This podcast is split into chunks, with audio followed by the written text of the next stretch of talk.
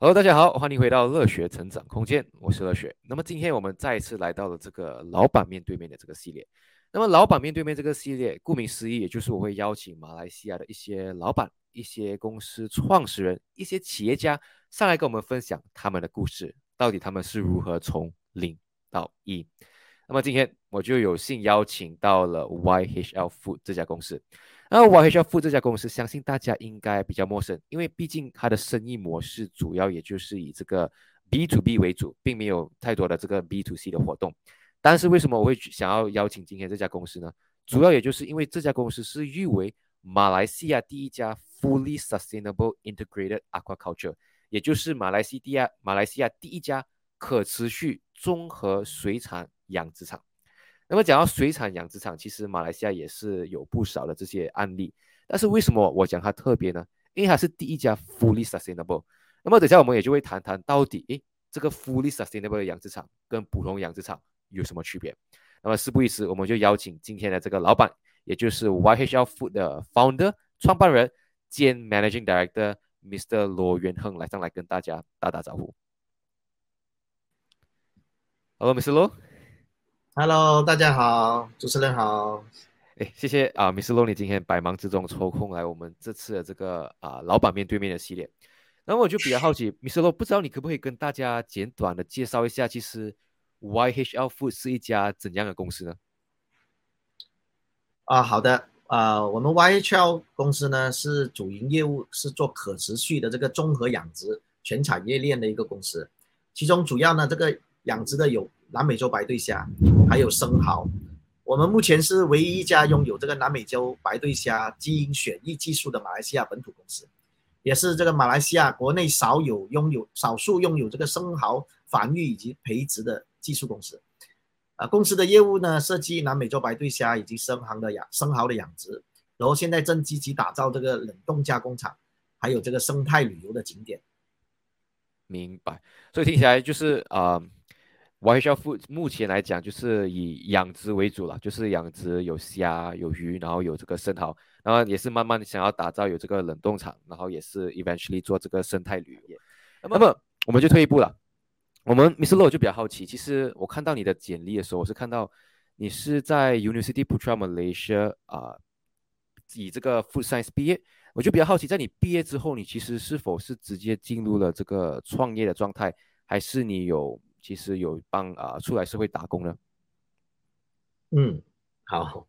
呃，我大学毕业后毕业后呢，其实是我一直都在这个食品领域了。呃，刚毕业的时候就加入一间国际的这个快餐快快餐连锁集团公司，担任他的 QA officer，就是质量保证官，也做一些产产品的一些研发。呃，做了一年多过后呢，又到了一家本地的呃。公司做了这个食品添加物原料，还有这种调味料的一家一家公司，呃，我在那里做了八年的这个，之后才开始自己创业，就是呃出来社会九年到十年的时候才开始自己创业，创造自己的公司。明白。像比较好奇，像你讲了，你在其实，在也在这个呃国际的这些快餐呃知名品牌连锁店啊打工。做了差不多有应该八到十年，这样在你那个时候，你到底是什么东西促使了你想要自己出来啊创业，而不是继续啊那种在啊帮人家打工呢？其实这个创业的这个念头啊，呃，从小就已经已经在自己的心中了，所以 也不怕大家笑。其实我四年级开始就有这种想法，说哎，总有一天我自己要创业。甚至是我刚刚说的，我在那间呃食品调味料还有原料的一家公司做，我去 interview 的时候，我跟我老那个老板那时候我也是这样跟他讲，我说他问我你哎你打算工作多久啊什么的，我就跟他讲我可能在公司做个五年，呃掌握了一些自己需要的一些技巧啊等等，有这样的能力的时候，我自己要创业。在 interview 的时候我都是这样讲，啊所以。这个可以说是从小就有的一个一个信念了，呃，我甚至在初中的时候就有幻想过我自己想要成为一个很成功的这种企业家这样的梦想，呃，当中呃可以说最大的影响是因为我父亲啊，我父亲从小我就看着他去如何去做生意。我父亲是一个小的一个建筑生建筑承包商，就 subcontract，啊，所以勤劳的，非常辛勤的工作，呃，但是时常这个成绩不如理想，有时候会被那些大的承包商倒账啊，有时候会被一些股东啊欺骗啊，甚至是有试过是卷逃卷款逃跑的那种，所以小时候生活困苦啊，这种。呃，可是我对这个父亲的这种生活的态度又很崇拜他，所以呃，很记得有一次了，就我父亲回家跟他谈天，谈天之后呢，哎，他告诉我有很多的那种，然后他又告诉我，哎，我的名字是怎么来的？啊，我叫袁姓啊，中文名叫袁。他说他希望我是这个家族的。兴旺的泉源，明白？就这这一种就很震撼，震撼到我。哎，从小就买下的那种，哎，我必须要呃为家庭努力，改善家庭的生活，这样的一个一个信念，一个态度啊，这个是呃我的初心。我初心为什么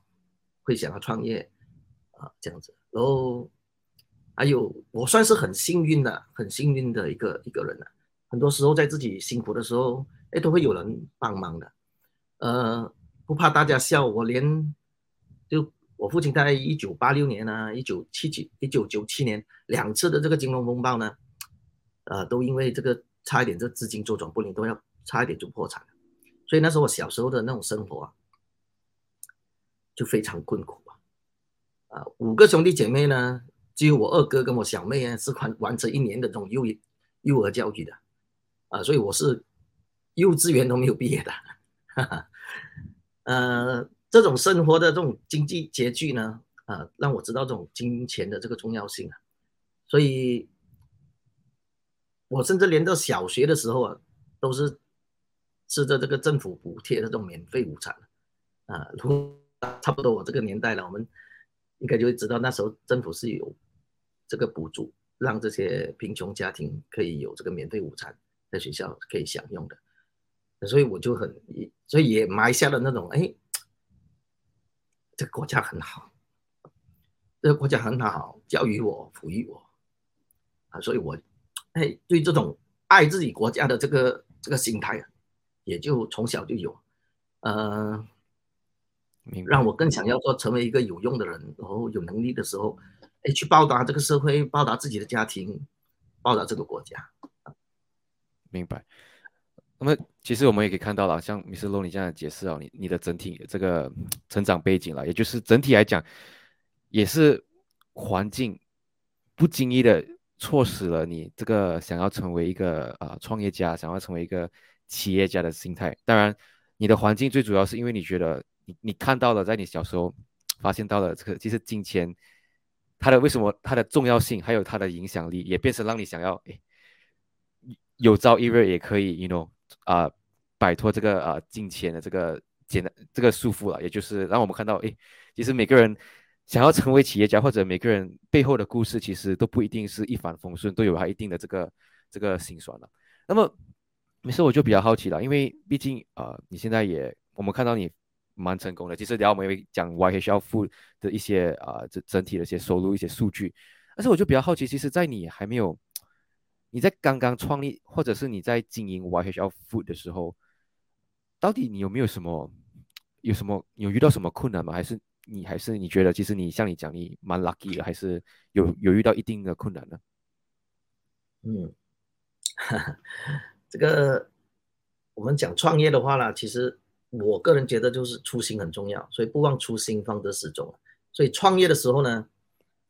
嗯，你我们需要有一个足够大的一个动力去支撑，支撑你去完成这个梦想。所以初心很重要。你你有多坚定，你有多努力，其实我我个人觉得这个，呃，你你怎么样去看待整个事情，就是靠这个初心的这个原动力。那当然，创业不可能就一帆风顺了。嗯，很多时候，呃，我们都在讲是什么？上学、上当、才上山，呃，所以一直一直是重复学习。我们创业就是一直要重复学习，然后偶时常会被骗，时常会所谓的被骗，可能也不一定是那种欺骗了，可能就是要交学费。而在很多地方，你都需要交付出一些一些代价去换得这个这个成果，换得这些智智慧，呃，之后呢，你才能才能够我们说上山。上山是什么？就是说，哎，啊，有一天你你上去真的是学有所成了啊，这样子的一个一个态度了。呃，你说当中有什么挫折的话呢？对我造成最大的一个。呃，经历的一个挫折，经历的是我们刚开始成立 YHL 的时候，刚开始成立 YHL，那时候是在二零一八年，呃，二零一八年，呃，我把我所有就是一二年创业到二零一七年的所有的这个积蓄啊，嗯呃，都投入进去这个 YHL 这个项目。呃，谁知道这个项目在进行当中呢？在二零一八年年底的时候呢，呃，差一点就资金链断裂，呃，超出预计啊。最主要的原因就是所有的这个项目，因为我们牵涉到很多的这种建筑啊、工程啊，呃，你的那个 infrastructure，你的那个电啊、水啊等等等等，那些都是曾之前我都不曾接触的，都是第一次。呃，所以整个预算，我们那时候预算的整个预算不足啊，啊，交主要也是因为学费交的太多了，学费交的太多之后呢，就造成这个呃项目在没有能在预定的时间之内能完成，啊，然后后来就非常幸运了，老实说，真的也是非常幸运，很多人的帮助，当时我就开始了一个呃，我们说天使融资，天使融资。呃当时来了很多很多天使来支持我的项目，啊，所以让我们就平安度过那个那个个危机啊。然后公司也慢慢慢慢，因为有了这些资金之后，受了这些教训，有了这些经验之后呢，在各方面的更加成熟之后，我们我们才越走越顺，越做越好，这样子。明白。其实像像美斯洛你讲了，就是其实。没有没有人创业是一帆风顺的啦，总有总有遇到挫折，而且总有遇需要遇到需要去交学费的时候，需要去学习，因为毕竟也是个像你讲，你那时候也是对你来讲也是个新的领域，所以总总有需要去学东西的时候。所以，可是米斯洛让我比较好奇，就是在你资金链差不多要断裂的时候，你是怎样怎样找到哎会有愿意帮像你讲天使轮投投资吗？你是讲？找到哎，这些这群愿意帮你的人，还是他们就是相信你，还是他们相信那个 project，还是你做了什么去 make sure 的你可以找到这笔钱的？那时候，嗯，在我创立 YHL 之前呢，其实我是相当的活跃在很多学习平台，到处去学学各式各样的知识，什么股权啊，什么呃呃资本啊，等等等等。所以学习了这些东西，可能，呃，也让人家看到，呃，可能一些我的做事的态度啊，等等。然后我自己在，呃，二零一二年我创业的时候呢，其实我同个时间两家公司，一家是呃就是水业，那时候我开始的时候是做生蚝，呃，另外一家呢就是做我们我做保健食品的这个原料，原料跟配方的一个供应。啊，所以市场上的人，哎，其实我做的好好的，我另外一个生意其实做的哎很不错，成绩也可以。那为什么会这么大力的去投入在这个养殖业？搞到自己那么那么那么辛苦，可是还是依然没有放弃，那么努力去去做。就有一群这样的人，在我出来呃正式呃入演啊招招商的时候。呃，吸引到他们，让他们觉得，哎，主要是可能是相信我了，相信我，然后看到项目，也好像真的是可以，就就大胆的他们去尝试。早早期进来的，其实，呃，那些股东们呢，都是真的是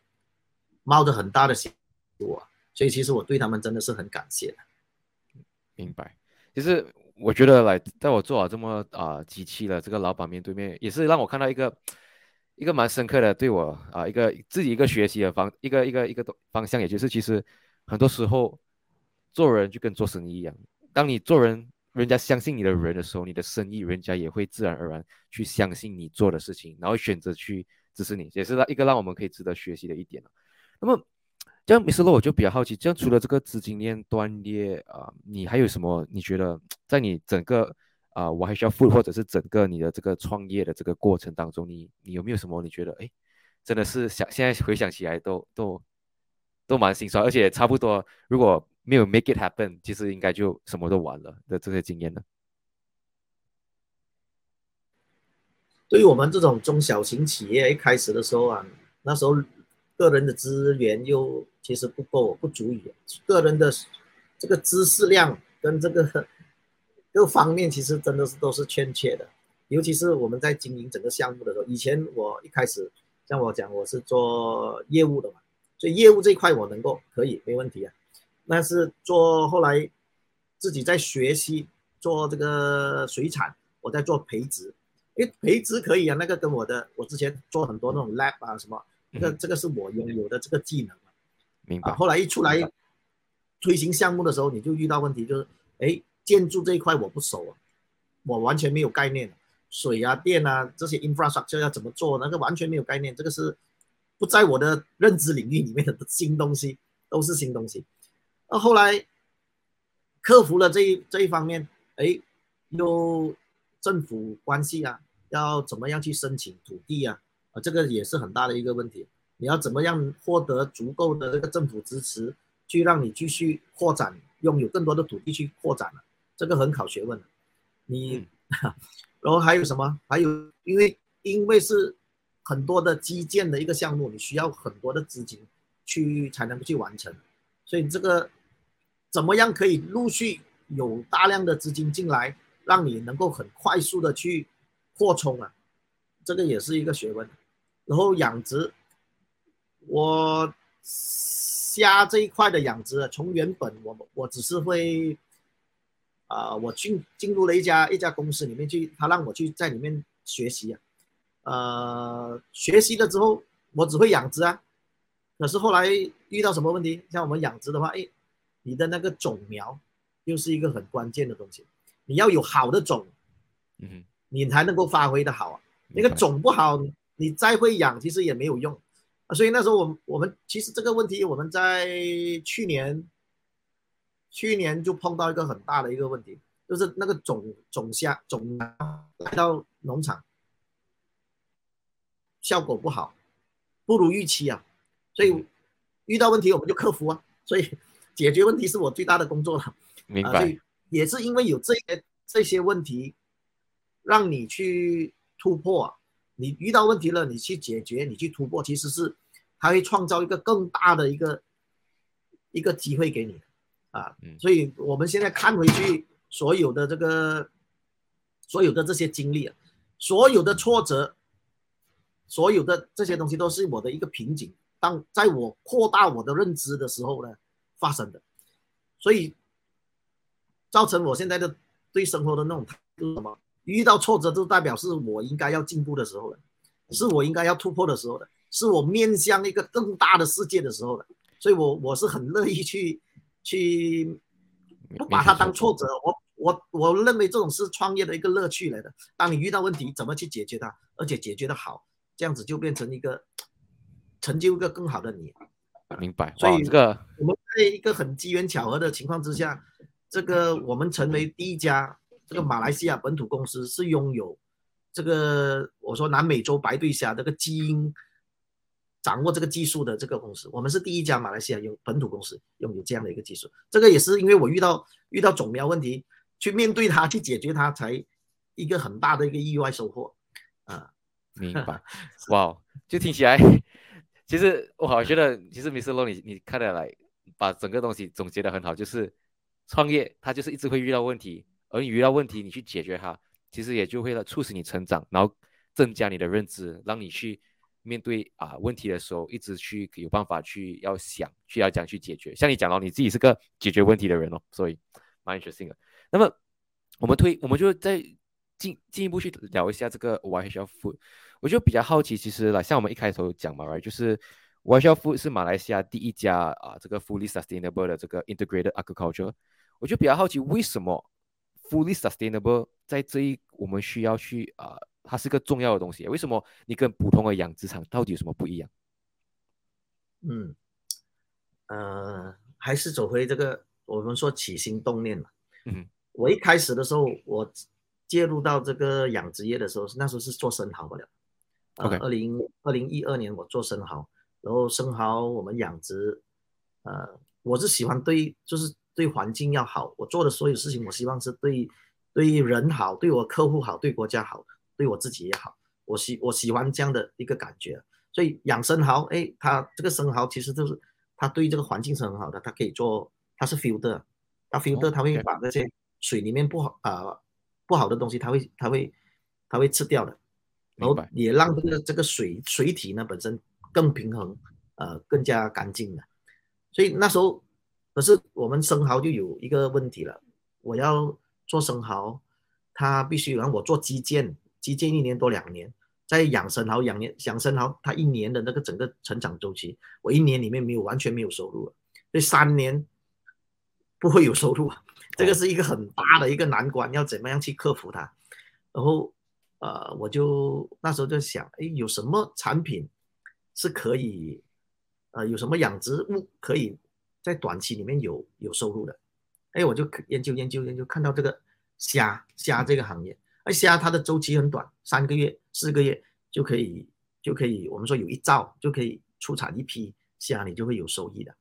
啊，所以哎，我就看到哎，这个产品可以，这个这个养殖物可以，那。这个养殖物有什么？还有除了这一块就是快资金流动之外，还有什么好处？我就去做很多的 research，后来就看到讲什么？他说，呃，我们叫 FAO 啊，Food and Agriculture Organization，就是联合国的这个食品、粮食与农业组织。OK，呃，他就讲，他们做的 research 讲，呃，每抓一公斤的虾，有二十公斤的尖捕物被夺命。啊然后我又在找，又看到哎，British Columbia University British Columbia，他们又做了 research，他说每抓一公斤的虾，会有十公斤的坚捕物被夺命。哎，因为抓虾它一定是海底拖网破坏的这个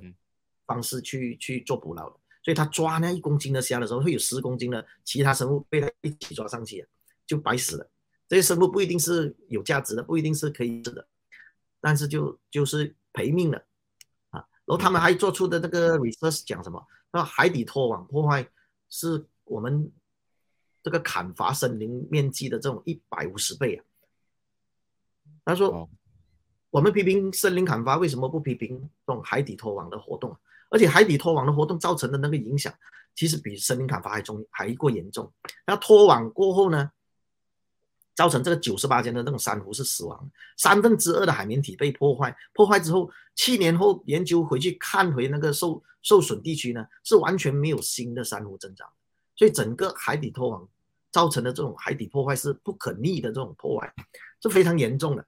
所以为什么我们为为了吃虾，为了吃海鲜，可是我们在伤害整个地球？所以这样的一个概念，那那我说我在我就反思那。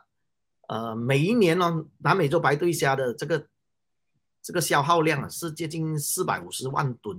四百五十万吨到五百万吨这样的一个量，它是属于呃，就是世界前十名的，一直是前十名的这种消耗量的这个产品。那这样的一个产品，你叫人家不吃它，这基本上是不大可能的。那你要你要能够有这样的产品去这个食物让人们去食用，那你一就是抓嘛。一就是养嘛，你没有别的方法了嘛，对吧？一就是养，一就是抓，这样我们希望他少抓一点嘛，这样我就可以，我要我要用什么方法，就我就去用很好的、很好的方式，很有效的方式去养殖，让它有很好的一个效果出来，那我就可以去填满这个需求。这个是我的我的心我的心开始的那个心态了啊，所以我就是我就想，哎，既然是这样。我又想要保护地球，保护海洋，那我们要用的方式就要与众不同，我们要用好的方式去做这个养殖。那什么叫做好的养殖呢？好的方式，可持续的方式做养殖呢？一，我们用的，我们不用乱用这些不合法的那种什么荷尔蒙啊，什么奇奇怪怪的那些化学品，我们就用最简单的，最就用生物生物来去调节这个水。我们用我们说益生菌，我们用很好的一些益生菌去养好你的水，让你的水适合生物去繁殖，就就能够养好你的虾。然后我们又在花了一个九英亩的土地，九英亩的土地去做了一个很大型的这个呃，用生态来过滤这个水的一个整个系统，把我们所有的这个虾的呃废水就会流到我们这个处理池，我们这个处理池呢又用很生物化的。这种方式去做处理，完全不需要用什么 chemicals，不需要用化学东西的。我们用什么？我们这个系这个系统，我们叫做 integrated multi-trophic 啊 aquaculture，呃，就是我们在大量繁殖一种一种生一种养殖物。在我们这个案例的话，我们是养虾，在虾虾的排排它排出来的水，我们会它就会有，它我们说很肥嘛，它有很多的那个营养啊，然后有那个。虾的粪便啊，这些东西就会，呃，有很高的氨氮啊，很高的阿摩尼亚，然后会长很多的那个 plankton，很多的这个绿藻。我们就选了这个鱼，我们说这个 milk fish，milk fish，啊，中文名我不知道怎么讲，milk fish 就会吃这个，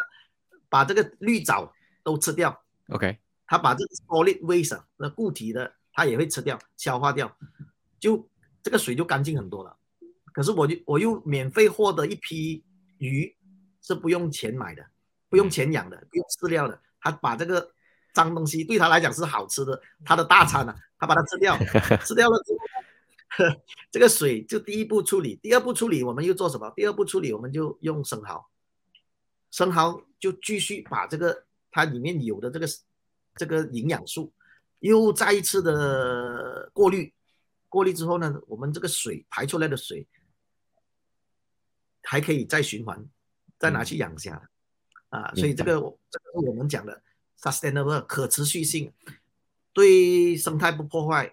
对我们的排除也是我们说 zero waste，对这个整个生态没有降，把它的那个破坏降低到最低最低。明白。只有爱护我我们的概念是什么？你爱护这个这个环境，你爱护这个这个整个周边的这个生态。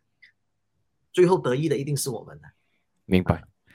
其其实蛮有趣的一个分享。我看到，哎，Mr. l o 你一开始想要养这个 oyster，这个啊，oyster 中文是什么？生蚝。生蚝呀，说生蚝，你想要养这个生蚝，因为你就是也是你的出发点就是要去啊，你看这个 filter 嘛，像你讲，然后可是你发现了，哎，三年没有 revenue，有时候 有梦想也需要有钱去支撑，然后你就看到了这个，哎，这个虾，然后之后又可以把虾的这些废水去养鱼。然后又有免费的，让鱼有免费的食物吃，然后又可以拿那个鱼拿去卖，然后再，然后 eventually 再去养你的生蚝，哇，很有趣，全部都是从一个想要保护环境啊的这个 idea 出发，然后把它变成一个啊可持续性的一个模式，然后也是一个可持可可持续的这个生意模式。那么我就比较好奇，其实我就想要问，就是养殖场哈，其实整体来讲，它未来的趋势是怎样？也就是你觉得养殖场还是越来越多，还是其实只有少数的人在做养殖场？其实大部分还是在这个海上面去捕抓这些海产的。养殖是一个趋势了，食品食品短缺，尤其是那种没有管控的捕捞，你造成这个海洋的这个破坏其实很大。呃，其实，在国外很多很多的捕捞，他们也加入这种可持续性。为什么？就是说小的你不能抓。呃，正在产产卵的季节，你不能抓，你让它有能够有时间去去繁衍呐，这个是很重要的一个概念。目前马来西亚还没有真正的去贯彻这一这一方面的，嗯，呃，所以这方面是大家需要去，甚至是去执行做一些事情啊，我们必须做一些事情。那养殖在这个海洋，甚至是我们说森林各方面的这个资源越来越缺稀缺的时候呢，养殖变成。不可或缺的一个方式去生产生产食品嘛。明白，OK。我们人口是一直在资源越来越稀缺，我们需要更好，就是更有效率养殖方式，对生态更加没有破坏的一种生这种生产方式去做养殖。呃，传统的一些养殖方法必须要改变了，啊，所以这这个也造成了这个养殖的门槛的这个越来越高。你要养得好，确实还不只是技术。你还要有一些很好的一些硬体设备，让你去，让你去把它这个事情做得好，所以这个前期的这个成本的这个投入也会是越来越高的。明白这样的一个这样的一个方一一个方向啊。但你说养殖场到底能做吗？它肯定是可以的，而且食品只会 越来越稀缺，越来越贵。从事这种呃辛勤劳作的这种工作呢？的人们呢是越来越少，所以这个我我所以我看好这个行业，也愿意投入这个行业，我觉得是很好很好玩很有趣的一个一个一个生意了。有趣，OK，明白。这样，Mr. 罗这样比较好奇，就是你觉得你们 YHL Food 未来几年的你会专注在什么东西？呃，其实我们现在一直在发展啊，其实我们真的是很快速的发展，所以去年刚刚就把这个。呃，种虾的这一块，呃，完整的，所以今年如果你说短期的话，我们今年、明年是重中之重投入的是这个种虾的这一块，因为马来西亚，马来西亚是稀缺的，这这一块我们还是我们是第一家嘛，啊，全世界的话，现在目前是呃泰国跟这个呃美国在在掌控整个整个这个种虾基因的这个技术。呃，有幸成为马来西亚第一家，我觉得我们应该好好去发挥，好好去发挥，去去做好这一块。呃，然后冷冻厂，我们同个时间呢，我们要今今年就要动工做我们这个 further processor 冷冻厂啊，能够处理就是做一些呃很好的一些加工品出来啊，这样的一块。然后生态旅游，生态旅游是明年的一个。今年做筹备，明年的一个重头戏啊，所以同个时间，其实我们几个项目都一直在走，这样子，啊，非常的忙碌，也非常的非常的充实啊。明白，OK，看起来，哎，看起来，maybe 明年开始我们就可以来，啊，有兴趣的观众就可以开始去啊，YHL 的这个在 Johor 的这个啊水产去参观，去做这个啊 tourist 这种东西。呃，你是，其实我看到我们时间也是差不多到了这个尾声啊，就不懂你有没有什么最后想要跟大家分享，不管是呃创业啊，还是呃对养殖这些东西，你想要跟大家最后分享的东西吗？嗯，我的心态其实很认为是说，做事做人也好，都是只要那个事情是对的，做了之后大家都受益的。呃，你有这样的心态，你要就坚持下去，去去把它做好。只要事情是对的，它总有成果的，它一定会有，最后一定会受益的。啊，明白。如果我们出来想创业的话，就不要只是呃，就看着钱走。如果你看着钱走的话，呃，就想要一直想要增加收入的话，那个时候你会迷失自己。啊，所以这个是我可以给到想出来创业的这个年轻人。的一个一个想法了，明白。其实就像你一开始讲了，不要忘记初心。I mean，我觉得对我来讲蛮大启发，就是，哎，就算你想讲你你以前来已经是有另一家公司，算是蛮成功，可是你就是不忘初心，你坚持要走，然后今天才看到我们今天看到你现在的这个 Y H F，其实算是蛮蛮蛮振奋人心的。那么不管怎么样，我们再次 Mr. 罗，谢谢你今天百忙之中跟我们做这这个访谈。那么，如果观众你们对这个老板面对面的系列啊，喜欢有更多的这个啊访谈的系列，也可以在下面留言告诉我。那么我们下期再见，拜了，拜拜。